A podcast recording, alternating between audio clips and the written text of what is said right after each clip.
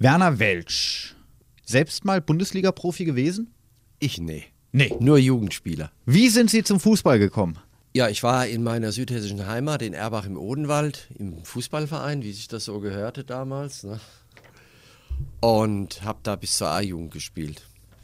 Dann habe ich Abitur gemacht, fing an zu studieren in Frankfurt und da war es mit dem aktiven Fußball vorbei. Mit Start der Bundesliga, das war 1963. Ja. Sie waren 14 Jahre alt und haben angefangen, Fußballstatistiken zu führen. Wie kam denn die Begeisterung dafür zustande, Fußballstatistiken zu führen? Also das war ein Ereignis in der ersten Saison, da gab es ein Eigentor und das habe ich in der Sportschau gesehen. Und in der Sportschau wurde gesagt, es wäre ein Tor. Aber der Verteidiger von der Eintracht, der ist da irgendwie reingegrätscht, der Ball wäre sonst vorbeigegangen. Und der hat ihn so abgelenkt, dass es ein Eigentor war. Und dann habe ich mir irgendwie gedacht, das müsste man eigentlich aufschreiben. Und ja, dann habe ich angefangen, praktisch rückwirkend die ersten Spieltage von der Saison 63, 64 aufzuschreiben. Ich konnte damals zum Glück schon Schreibmaschine schreiben und habe das dann großenteils auch mit der Schreibmaschine geschrieben. Was Aufstellungen und so weiter. denn aus Ihrer Sicht den Reiz der Bundesliga aus? Das ist eine gute Frage. Ich denke mal, dass der Fußball sich in den letzten Jahren schon so gewandelt hat, dass es ja quasi so ein Event ist, ins Stadion zu gehen. Es gibt ja immer mehr Familien, die auch ins Stadion gehen, was ja früher eigentlich selten der Fall war. Da gingen meistens nur die Männer zum Fußball. Hat sich doch ganz schön geändert. Ist das nicht eher so ein bisschen umgekehrt? Also in den 70er Jahren wurde ja nicht jedes Spiel live gezeigt, schon gar nicht irgendwie aus 20 Kameraperspektiven. War das nicht damals eher noch eine schönere Zeit, weil man mehr ins Stadion gegangen ist oder erleben Sie das anders? Das Da kann gab es ja sein. diesen Medienrummel, nenne ich ihn mal Das wird wohl so sein, dass sich die Klientel derer, die zur Bundesliga gehen, ins Stadion, dass sich das schon geändert hat. Also ich denke mal so gerade die mittel- oder höhere Schicht, die geht jetzt bestimmt zahlreicher ins Stadion als vor 30, 40 Jahren. Da war es vielleicht eher so ein, ja, wie soll man sagen, Arbeitersport oder so. Würde ich mal sagen, dass das so ist, denn es gab ja vor 30 Jahren auch keine VIP-Lounge in irgendeinem Stadion. Wie heute, ne? Passend zum 50-jährigen Bundesliga-Jubiläum haben Sie ein Buch herausgebracht. 50 Jahre Bundesliga, der Untertitel Der etwas andere Rückblick. Und in dem Buch gibt es Statistiken über Spiele, Spieler, Trainer und Tore. Es gibt große Geschichten und kleine Geschichten. Und welche ist Ihre unvergessliche Geschichte? Was ist Ihr persönliches Highlight in diesem Buch? Das ist die allererste Statistik, die nach dem Inhaltsverzeichnis drin ist. Da hatte ich mir nämlich überlegt, wie könnte man denn den fairsten Spieler aller Zeiten herauskriegen? Wo kann man, woran kann man das festmachen? Weil ja heute ist es natürlich so, Sie haben es ja eben auch schon gesagt, aus 20 Kamerasperspektiven wird alles festgehalten. Und man muss ja dann irgendetwas finden, was vor 40 Jahren auch schon ganz objektiv so gewesen ist, wie es war, ja. Und da habe ich mir überlegt, das ist die Statistik der fairste Spieler aller Zeiten. Das mache ich fest an den gelben Karten und an der Frage, welcher Spieler hat die meisten Spiele in Folge gemacht, ohne gelbe Karte. Ja, und das war der berühmte Bum Kun Cha, den Sie wahrscheinlich nicht mehr erlebt haben. Sie sind zu jung dafür. Wahrscheinlich. Aber der war so in den 80er Jahren ein sehr guter Stürmer bei der Frankfurter Eintracht und bei Bayer Leverkusen. Und er hat es wirklich geschafft, 299 Spiele ohne gelbe Karte zu absolvieren. Was deswegen erstaunlich war, weil er war ein sehr schneller Außenstürmer, ist also oft gefault worden, hat aber hat es mit südkoreanischer Gelassenheit, sage ich immer, hat er das alles ertragen, was die Verteidiger an ihm da an Fouls ausgeübt haben. Über was führen Sie alle Statistiken? Ja, eigentlich über alles, was mit der Bundesliga zu tun hat. Eben Sachen, die, die man objektiv festhalten kann. Also zum Beispiel so eine Statistik wie Ballbesitz oder sowas. Das gab es ja früher überhaupt nicht. Und es ist auch, außerdem auch eine subjektive Sache. Oder gewonnene Zweikämpfe oder sowas. Sondern eben Beispiel, schöne Statistik, Joker-Tore, also Tore von eingewechselten Spielern. Da ist zum Beispiel einer der Beste, mit dem eigentlich keiner rechnet. Das merken die Leute erst, wenn sie das Buch lesen. Alexander Zickler, ja, der bei Bayern München gespielt hat, hat die meisten Joker-Tore geschossen. 18. Wie viele äh, Statistiken haben Sie im Kopf? Und Sie müssen ja jedes Bundesligaspiel anschauen. Wie funktioniert das denn? Wie können wir uns einen Werner Welsch am Wochenende zu Hause vorstellen? Ja, das ist Gibt es überhaupt noch ein Familienleben? Ja, also ich muss, äh, muss da meine Frau lobend hervorheben. Wir haben uns ja vor 40 Jahren kennen und lieben gelernt und die hat also nie versucht, mir diesen Statistikfilm äh, rauszureden, sondern die, die hat immer gesagt, wenn ich ihn suche, weiß ich, wo er ist. Entweder am Radio oder am Schreibtisch, ja. Äh, um auf Ihre Frage zurückzukommen. Also einmal ist es natürlich die Begeisterung für den Fußball gewesen, sowas zu machen. Und dann gibt es natürlich ganz viele Möglichkeiten, Statistiken zu machen. Sie sagten es ja eben schon über Spieler und Spieler und so weiter. Und ich habe eben auch Statistiken gemacht, mit denen keiner rechnet. Also ich erlebe es ja ganz oft, wenn ich jetzt bei Ihren Kollegen von der HNA Zeitung eine Statistik veröffentliche, dienstags meistens nach der Bundesliga, nach dem Bundesligaspieltag, dann ist es oft so, wenn ich irgendwo bin, durch die Stadt gehe oder irgendwo auf einer Sitzung bin, dann sagen die Leute oft, da hast du dir wieder was einfallen lassen. Das sind eben manchmal schon ein bisschen auch skurrile Statistiken. Nennen ja. Sie uns Beispiele. Also ein schönes Beispiel ist die Statistik am Geburtstag vom Platz gestellt worden. Das finde ich besonders makaber. Und da ist es, hat es auch einen erwischt, den Mario Basler, den kennen Sie vielleicht noch. Ja, den kenne ich noch. Vom Namen her der war ja auch immer ein bisschen crazy und irgendwie passt das auch zu dem, dass der, ich glaube, am 31. Geburtstag ist er vom Platz gestellt worden, ja. Da hätte ihn eigentlich schon ein bisschen Altersweisheit davor bewahren sollen, aber war nicht der Fall. Ja, dann gibt es andere Statistiken, die, ja, die machen eigentlich auch richtig Spaß, wenn man die erstellt, ja. Eine schöne Statistik zum Beispiel ist die sogenannte Ausländerstatistik. Das hat ja in den letzten Jahren unheimlich zugenommen durch das Bossmann-Urteil Mitte der 90er Jahre. Vorher durften ja nur drei oder vier Ausländer eingesetzt werden. Am Anfang der Bundesliga gab es im ersten Jahr gab's vier Ausländer ja, in den 16 Vereinen. Wissen Sie, wie viele es heute sind? Ende der letzten Saison waren es, glaube ich, 1848 so ungefähr. Von insgesamt 5307. Das sind so Zahlen, die hat man natürlich, wenn man sich immer damit beschäftigt, im Kopf. Muss ich gar nicht nachgucken. Ne? Das schnellste Tor, was hier geschossen wurde ja. in der Bundesliga? Das war Giovanni Elber, als er bei Bayern München gespielt hat. 11,4 Sekunden. Das ist zum Beispiel auch so eine Sache, wo sich die Experten streiten, gerade bei der Statistik schnellstes Tor, äh, weil es da eben ja, unterschiedliche Messungen gab. Dann hieß es in der Sportschau 11,4 und dann, was weiß ich, im Kicker vom Montag 11 Sekunden oder so. Also da musste man natürlich versuchen, jetzt irgendwie Mittel zu finden. Die meisten Tore in einer Bundesliga-Partie. Das war der Dieter Müller. Dieter Müller hat gar nicht so viele Nationalspiele gemacht, aber er ist damals bei der Europameisterschaft 76 ist er in diesem legendären Spiel Halbfinale gegen Jugoslawien eingewechselt worden. Erstes Länderspiel, kam rein, Eckball für Deutschland und köpft gleich den Ausgleich und in der Verlängerung hat er noch zwei Tore geschossen. Und er ist der Spieler, der als einziger sechs Tore in einem Spiel geschossen hat. Selbst der berühmte Gerd Müller hat zwar ein paar Mal fünf Tore in einer Partie geschossen, aber sechs Tore hat er nie geschafft. Auch eine schöne Geschichte in Ihrem Buch nachzulesen, das härteste Duell aller Zeiten. Ja. Also das war ungefähr 2001, können Sie ja mal nachgucken, ob das stimmt. Es war 2001 im April ja, das härteste Duell, da muss man natürlich auch sich einen Modus ausdenken, wie stellt man das fest. Und ich mache das etwas anders als die üblichen Sportzeitungen, die rechnen dann so, gelbe Karte ein Punkt hm. Und gelb-rot drei, rote Karte fünf Punkte. Ich mache das anders, gelbe Karte ein Punkt, gelb-rot nur zwei Punkte, weil es sind ja zwei gelbe Karten, eine gelb-rote und eine rote Karte drei Punkte. Und dieses Spiel hat, glaube ich, 18 Punkte bekommen, zehn gelbe, zwei rote und eine gelb-rote. Also schon außergewöhnlich. Es gab neulich jetzt in dem, in dem Freitagsspiel, war das glaube ich, vor zwei, drei Spieltagen gab es ein Spiel mit zehn gelben Karten. Aber ohne Gelb, Rot und Rot. Wirklich wunderbare Statistiken in Ihrem Buch. Ich möchte noch einfach so ein paar, ich schlage wild auf, auf ein paar eingehen. Zum Beispiel Vater und Sohn in der Bundesliga. Da habe ich mir noch nie Gedanken drüber ja. gemacht. Das gibt es tatsächlich?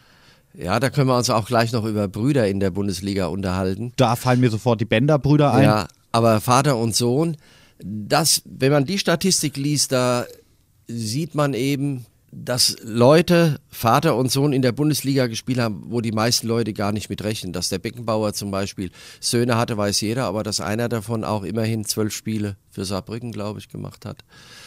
Das wissen die wenigsten Leute. Der ist also auch in dieser Statistik drin mit seinem Sohn Stefan. Und der ist heute bei Bayern, glaube ich, in der Jugendarbeit als Trainer.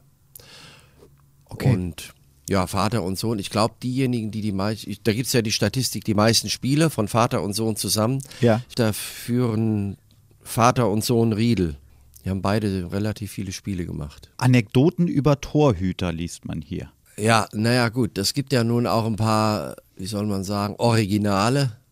Einer war natürlich der Sepp Meier, wie er einmal im Spiel eine Ente fangen wollte, die ins Stadion geflogen war. Oder der berühmte Radi Radenkovic aus der Anfangszeit der Bundesliga, der hat damals bei 1860 München gespielt, war einer von den vier Ausländern, was ich vorhin erwähnt habe, mhm. der in der ersten Saison gespielt hat.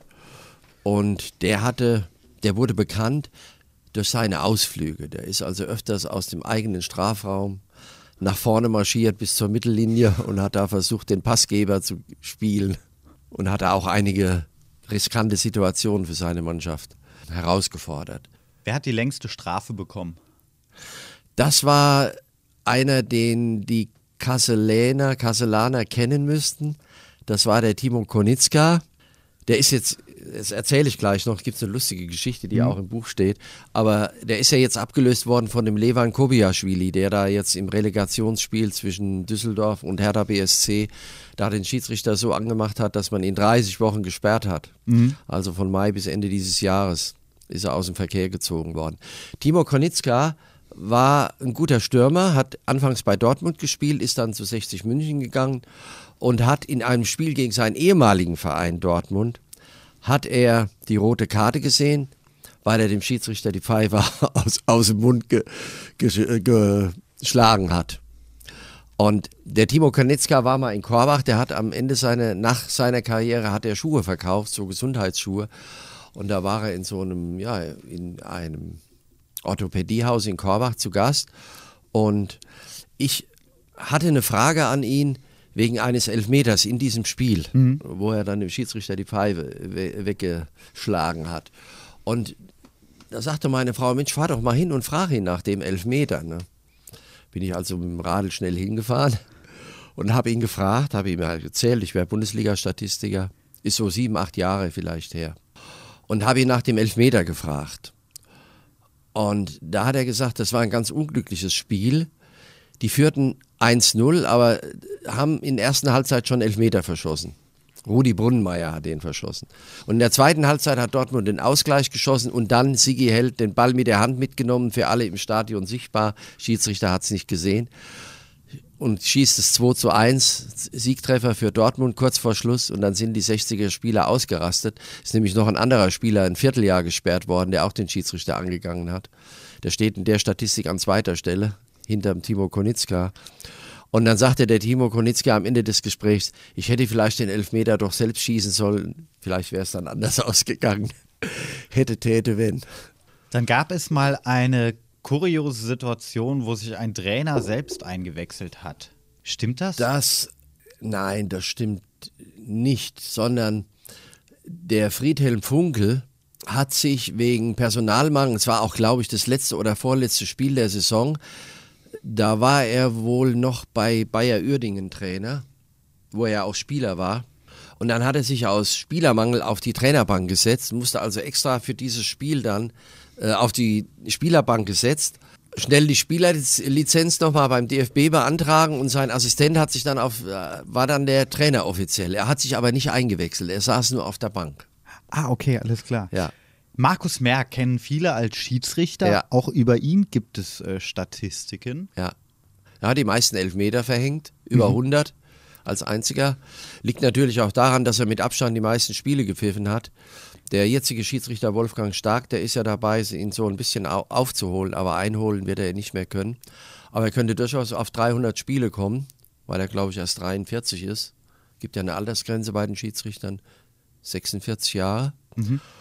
Und der Markus Merck hat natürlich auch durch diesen Vorsprung an geleiteten Spielen ist es logisch. Also wenn man jetzt, es gibt ja auch eine Statistik Quotient bei Elfmetern, wenn man jetzt praktisch die, Spiel, die Elfmeter durch die Spiele teilt oder umgekehrt, gibt es ja einen Quotienten. Und da ist der Markus Merck ganz weit hinten. Der hat also relativ wenig Elfmeter eigentlich pro Spiel gepfiffen. Hm. Wer hat denn die meisten Elfmeter gehalten? Das war der Elfmeter-Killer. Das ist die zweite Statistik im Buch nach dem fairsten Spieler aller Zeiten. Ja, das, da werden Sie nicht drauf kommen, der ist schon zu lange her. Das war der Rudi Kargus. Mhm. Der war Torwart, auch Nationaltorwart in 70er Jahren, 80er Jahren. Und der hat 23 Elfmeter gehalten und da hat damit einen riesigen Vorsprung. Der nächste Elfmeter-Töter ist, glaube ich, der Toni Schumacher mit 18, wenn ich es richtig im Kopf habe. Der jüngste Spieler aller Zeiten. Ja, das ist auch eine schöne Geschichte. Nuri Sahin, zurzeit ausgeliehen nach Liverpool von Real Madrid. Der ist der einzige Spieler, der noch keine 17 Jahre alt war, als er das erste Spiel gemacht hat. Und interessanterweise, äh, das hat er sogar von Anfang an gemacht. Der war also 16 Jahre und 11 Monate und ein paar Tage alt, als er das erste Spiel gemacht hat. Ist schon gar nicht so lange her, fünf oder sechs Jahre. Stefan Effenberg, äh, die meisten kennen ihn wegen seinem wunderbaren Mittelfinger, aber ja. er hat nicht nur den schönsten Mittelfinger, sondern er hat die meisten gelben Karten kassiert, ja. Wie viele an der Zahl? Ich meine, es wären 108 insgesamt. Genau. Wobei das eine Statistik ist, das ist dann auch das Schöne an dem Buch, dass ich manchmal besondere Sachen erkläre, wo man als Statistiker aufpassen muss. Da sind nicht die Karten mitgerechnet, als die gelben Karten keine Bedeutung hatten. Es gab mal eine Saison, da wurde die gelb-rote Karte eingeführt, das war 1991. Und dann hat man zwei Spielzeiten die gelben Karten nicht mehr gewertet. Es gab keine Sperre, wie heute. Ja. Und Effenberg hat eine dieser beiden Spielzeiten noch gespielt, bevor er nach Florenz, nach Italien gegangen ist. Und die Karten zählen natürlich nicht mit. Deswegen werden Sie ab und zu mal im Fernsehen hören, Effenberg ist Rekordhalter mit 111. Also bei mir hat er nur 108, weil die da nicht mitzählen. Und ich zähle ja auch die gelb-roten Karten dazu. Ne? Eine gelb-rote Karte sind zwei gelbe. Er hat 100 gelbe bei mir und viermal gelb-rot macht hm. 108. Habe ich mir auch noch nie Gedanken drüber gemacht, wie viele Spieler ein Spieler gebraucht hat, bis er sein erstes Tor erzielt hat. Dietmar ja. Schwager. Ja. Das ist natürlich eine Statistik, in der hauptsächlich Verteidiger oder Mittelfeldspieler auftauchen, ganz klar. Ja, der Dietmar Schwager hat, glaube ich, 266 Spiele gemacht, stimmt's? 267, bis er sein allererstes Tor geschossen Im hat. 267. Da hat er das erste Tor ja, geschossen. Ja. Kurioserweise hat er in derselben Saison noch eins geschossen und dann wieder keins. bis zum Ende der Karriere. Er hatte etwas, ich glaube, so 350 Spiele gemacht, so ungefähr. Ja, 266 Spiele ohne ein Tor ist natürlich schon, auch wenn man ein Verteidiger ist, eine lange Zeit und er hat auch einen riesen Abstand ne, zum nächsten. Wohin äh, entwickelt sich die Bundesliga? Das ist eine Sache, mit der ich mich auf der letzten Textseite in dem Buch beschäftige. Da habe ich alle Spielzeiten aufgelistet mit Sieg, Unentschieden, Auswärtssieg, äh, Heimsieg, Unentschieden, Auswärtssieg und Tore. Und da spekuliere ich etwas, wie hat sich die Bundesliga verändert und warum. Es gab eine torreiche Saison, das war glaube ich 1983, 84, da fielen fast 1100 Tore. Heute ist man schon froh, wenn 900 Tore in einer Saison fallen. Und in, ab dieser Saison ging die Anzahl der Tore um eines pro Spiel zurück. Das heißt, 306 Spiele, Genau 306 Tore weniger innerhalb von sechs Jahren. Und da mache ich mir im Begleittext zu dieser Statistik, ich habe jetzt bei jeder Statistik, schreibe ich ja einen Text und Anekdoten, Geschichten.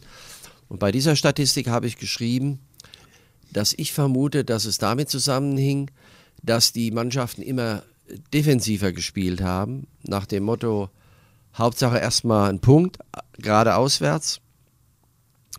Da gab es ja noch keine Drei-Punkte-Regel, die wurde erst 1995 eingeführt. Und da ging die Zahl der Tore so rapide zurück, ich glaube im Schnitt von 3,83 auf 2,83 innerhalb von sechs Spielzeiten. Und ich habe spekuliert im Text, dass das daran lag, dass immer mehr der internationale Fußball Geld gebracht hat für die Vereine. Da gab es ja noch keine Champions League, aber es gab auch noch den Europapokal der Pokalsieger. Und das war dann so eine Einnahmequelle für die Vereine, die schon sehr wichtig war, wo dann immer mehr Vereine auch wie Bayern oder Bremen oder Dortmund gesagt haben, wir müssen ins internationale Geschäft. Und ich glaube, dass es damit was zu tun hat. Interessanterweise ist auch in einem Zeitraum von zehn Jahren in dieser Zeit ist die Anzahl der Unentschieden um fast das Doppelte gestiegen. Ich glaube von 66 auf 122 oder so. Auch das hängt damit wahrscheinlich zusammen. Und als man dann die Drei-Punkte-Regel eingeführt hat, änderte sich das wieder. Es hat also in der vorletzten Saison so viele Auswärtssiege gegeben wie noch nie, über 100. Das erste Mal überhaupt in der Bundesliga. Genau 102, das ist genau ein Drittel von 306. Das heißt, jedes dritte Spiel endete mit einem Auswärtssieg. Das ist eine unheimlich hohe Quote, die also auch höher ist als in allen, allen anderen europäischen Ligen. Und das, denke ich, hat was zu tun mit dieser Drei-Punkte-Regel und auch dem Bemühen, ins internationale Geschäft zu kommen. Man sieht es ja an, man sagt immer so schön Pressing-Fußball, ja. Man sieht es an so Mannschaften wie Dortmund oder jetzt Frankfurter Eintracht, die auch auswärts offensiv spielen. Ja, und ich denke, das ist eigentlich diese vorletzte Seite vom Buch, die ist sehr aufschlussreich, finde ich. Sind Sie selber Mitglied in einem Bundesliga-Verein? Nein, bin ich nicht. Ich bin Fan von Kickers Offenbach. Das kommt durch meinen Vater, weil der vor dem Zweiten Weltkrieg lange in Offenbach gelebt und gearbeitet hat. Der ist dann zwar nach dem Krieg wieder in Odenwald zurück und ja, ich bin schon immer Offenbach-Fan. Ich war in diesem legendären Jahr, als Offenbach das Endspiel um die deutsche Meisterschaft gegen Eintracht Frankfurt in Berlin 5-3 nach Verlängerung verloren hat. 1959 war, es, war das. Da war ich zehn Jahre alt. Da gab es ja noch Endspiele um die, da gab es noch Gruppenspiele um die deutsche Meisterschaft. Es gab ja noch Oberligen und da haben acht Mannschaften in zwei Gruppen den Gruppensieger ausgespielt. Und das waren in diesem Jahr die Eintracht und Offenbach als Vertreter der Oberliga Süd. Und da war ich mit meinem Vater mal in einem Spiel in Offenbach, im Gruppenspiel. Da hat Offenbach bis zur 82. Minute 0 zu 2 zurückgelegen gegen Tasmania 1900 Berlin, den schlechtesten Absteiger aller Bundesliga-Zeiten. Und die Offenbacher haben tatsächlich Hermann Nuber nach vorne. Die älteren Hörer, die werden das noch wissen dass es den mal gegeben hat. Der war also Mittelläufer, nannte man das damals. Und er ist ja nach vorne, hat zwei Tore geschossen. Offenbach hat noch 3-2 gewonnen. Das war so mein erstes Erlebnis im Stadion, war ich zehn Jahre alt. Ja. Also Bundesliga-Verein habe ich keinen. Mein Bruder, das ist noch eine ganz interessante Anekdote, die steht nicht im Buch. Mein Bruder ist Eintracht Frankfurt-Fan, weil der ist äh, knapp drei Jahre älter als ich. Und der war ein sehr guter Fußballer, auch beim FC Erbach im Odenwald. Und der war dann mal auf einem Lehrgang der hessischen Fußballjugend in Grünberg, ist da dieses Zentrum, wo mhm. die dann immer ihre Lehrgänge absolvieren. Und da hatte er, war er B-Jugendspieler, muss so 1960 gewesen sein. Da kam er nach Hause und sagte, Werner, ich habe mit einem Spieler auf dem Zimmer gelegen, der wird mal Nationalspieler. Und das war der berühmte Bernd Hölzenbein, der damals, der stammte aus der Nähe von Limburg, vom TuS Stern und der war da als B-Jugendspieler bei diesem Lehrgang und hat mein Bruder recht gehabt, ne? ist Nationalspieler geworden. Und deswegen ist mein Bruder Eintracht-Fan, weil der den da kennengelernt hat.